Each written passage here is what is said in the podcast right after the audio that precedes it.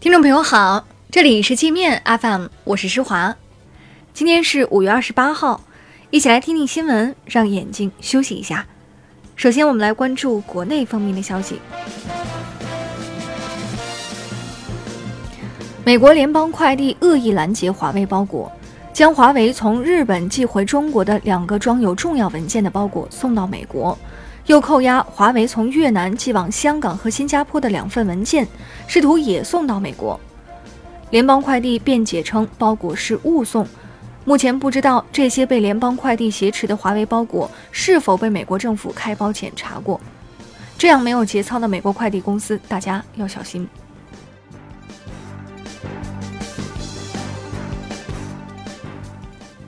来自云南省高院、昆明中院、省监狱管理局、昆明市公安局及下属分局的九名司法官员卷入昆明黑社会大哥孙小果案被查处。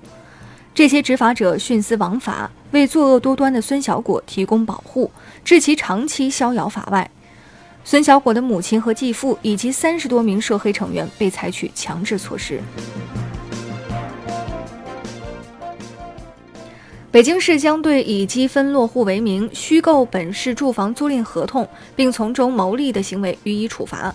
一经查实，将取消当事人五年内的积分落户申请资格，已经落户的将予以注销。陕西咸阳下属的滨州市委市政府被曝长期在一家外地国企开的酒店里吃霸王餐，五年签了八百五十多万元的白条。目前还欠着酒店六百多万吃喝款，这帮饭桶可真能吃啊！台湾立法机构今天又爆发全武行，为了争夺一个选举机构的主导权，民进党和国民党的代表们在会议室里大打出手，男男女女扭在一起。北京市房山区琉璃河镇一个村委会村主任不务正业，当黑社会大哥。纠结一帮无业游民聚众斗殴、强买强卖、强占村民土地，还组团到境外赌博。今天被北京二中院分别判处一年四个月到二十五年不等的有期徒刑。将母亲杀死在家中后四处逃亡三年多的北大学生吴谢宇，因涉嫌故意杀人罪、诈骗罪、非法买卖身份证件罪，被福州检察机关批准逮捕。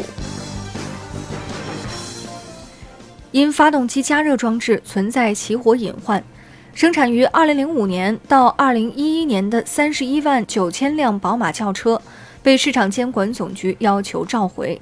这次召回几乎囊括了国产和进口的所有宝马车型。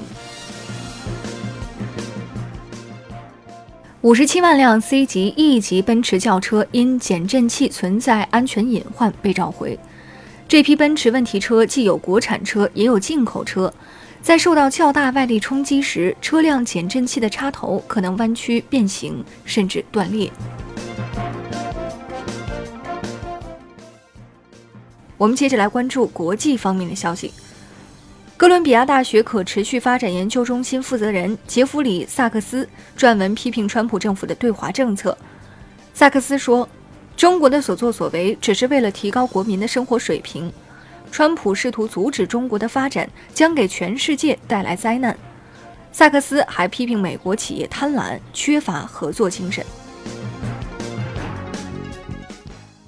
韩国奸商挂羊头卖狗肉，在出口到中国的废铁丝中掺杂大量泥土。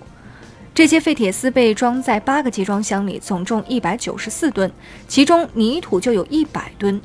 中国海关已勒令韩国出口商哪儿来的回哪儿去。特朗普要求欧盟对出口到美国的汽车和零部件实施配额限制，超过限额即自行停止出口。欧盟明确表示拒绝。如果美国强行推动配额措施，欧盟将对两百多亿美元的美国汽车等产品加收报复性关税。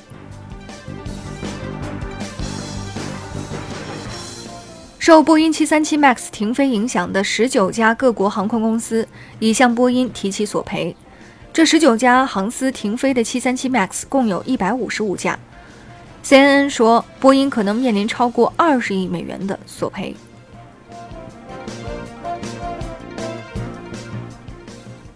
日本一名五十多岁的男子手持菜刀无差别杀人，导致十八人受伤，其中十六人是正在等校车的小学女生，一名学生已不幸死亡。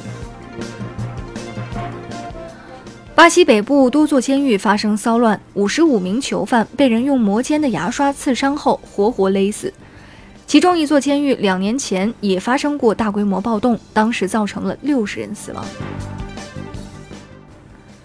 那好了，以上就是今天节目的全部内容了，感谢您的收听，我是施华，欢迎您下载界面 App，在首页点击试听，找到界面音频，更多精彩内容等着您收听。